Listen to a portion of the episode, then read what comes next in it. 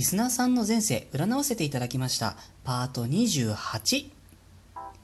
私、占い師のティモがお送りしております、スーセイジャンクション、リスナーさん参加型企画、あなたの前世占います、ご回答の回、パート28でございます。いつもお世話になっております。このラジオの第39回で、エントリーをいただいた順番に過去世を占わせていただいております。順番に見させていただいておりますので、ご紹介までしばらくお待ちくださいませ。本当にありがとうございます。運勢予報のコーナーと、あと諸事情のため、少しお休みをいただきました。お待たせいたしました。申し訳ございませんでした。私の予想を超えてたくさんの方にエントリーをいただいておりまして、現在15名様ほどお待ちです。ありがとうございます。頑張ります。またここまで見させていただいた方々から続々とアンサーメッセージとか、差し入れ改めギフトですとか、アンサートーク、アンサーツイートなどなどいただいてしまいまして、本当にとっても嬉しいです。楽しんでいただけたようで何よりです。ありがとうございました。さて、このトークでお届けいたしますのは、ラジオネーム南天さん、あの、南という字に天空の天で、これ南天さんで合ってますかね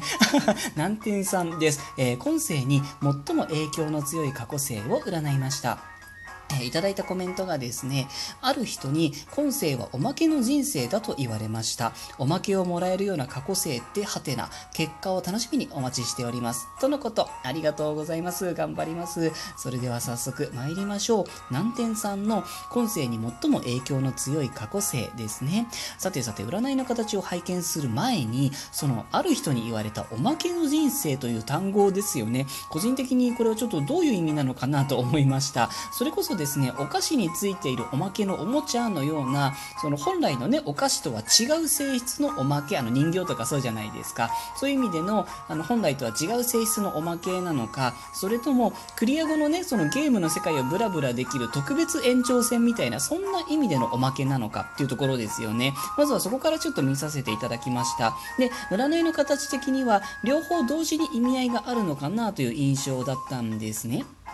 確かにこれはおまけっていう単語にもなるのかなと思いました。過去世から引き継いだ最も強い影響。これがおまけですね。そのおまけの中身はですね、えー、言ってしまえば安定した家庭またはお家の中の平穏なんじゃないかなと思いました。それそれですねその生きていればいろいろあったりなかったりしますけれどもあのねそういう意味でこういろんな時期があったりするかもしれませんけれども結局のところお家の中ご家庭の中っていうのはひとまずの安定を得られやすいいそんな人生になっていらっしゃるんじゃないかなというふうに思いました。さてそんなおまけをもらえるような過去性ってどんなものなんだろうという部分ですね、えー、見させていただきました。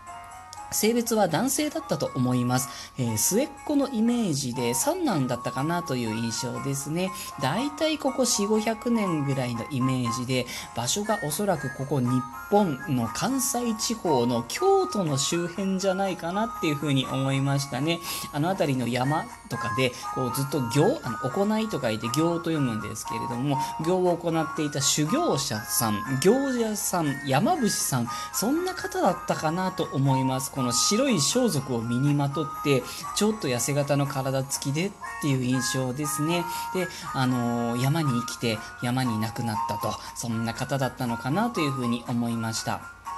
えー、人のためっていうよりはこうある種の悟りを得るため、まあ、要は自分のためですよね。ある意味ですけどね。そのような道に入ったのかなというふうに思いました。というのもですねおそらく流行り病か何かで奥様を亡くされたのかなっていう感じだったんですね。で、まあ、そういう動機からですよね。人生とは何なんだっていうこう哲学に入られたのかなっていうイメージでしたね、まあ、とにかくストイックだった方でこの過去生の時にこう結局最後にね何かを成しし遂げたのかどうかはちょっと分かりませんでした。で、まあ、方向性としてなんですけど成し遂げたというよりは余計なものがどんどんどんどんそぎ落とされていってったと。そういう方向でこう悟りに近づいていったような感じだったんですね。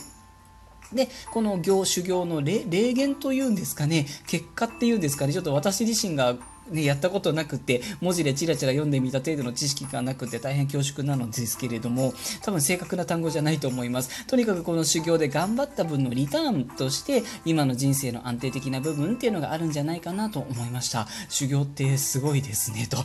勉強させていただきました。あと、もし他に今の人生に影響があるとしたら、良くも悪くもかもしれませんけれども、こう、他人を置き去りにして自分だけの世界に入りやすいという形だったんですね。ままたちょっとストイックになりすぎやすい傾向も今でもあるかもしれません。あともしくはですね自分で自分を傷つけたりとか罰したりとかしやすいように思いました。修行の癖なんですかね。こう自分で自分を律することができない時にこういう傾向が出やすいんだろうなっていうふうに思いました。人の振り見て我が振り直せではないんですけれどもこうなんかこう最近自分変だなとか変なことに意識をとらわれちゃってるなってきっと感づくことができる方だと思うんですね。そうなった時はぜひちょっと甘めでいいですので自分を律してみる日があるといいんじゃないかなと思います。ルールは何だっていいんです。あのお菓子食べないとかあのスマートフォンを3時間封印するとかもうその程度で大丈夫だと思います。よかったらこう自分で自分をねあの律するっていうことですね。意識してみていただけたら嬉しいなという形になっておりました。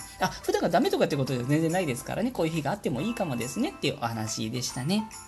というところで、南天さんへのご回答とさせていただこうかなと思います。このラジオを一つのエンターテインメントとしてお楽しみいただければ幸いです。えー、エントリーをいただいて順番待ちの方、本当に申し訳ございません。たくさんの方にエントリーいただいてまして、本当にありがとうございます。現在ですね、パート43まではお届けいたします予定となっております。しばらくお待ちくださいませ。皆様、いつもお聞きになってくださって、またいいねなどをしてくださって、そして差し入れやアンサートークなどなどまで本当にありがとうございます。答え合わせをいただけるのはとてもても勉強になります。ますし、また嬉しいです。楽しんでいただけて何よりです。ありがとうございます。また更新いたしますので、ぜひ遊びにいらしてくださいませ。それでは今日はこの辺りで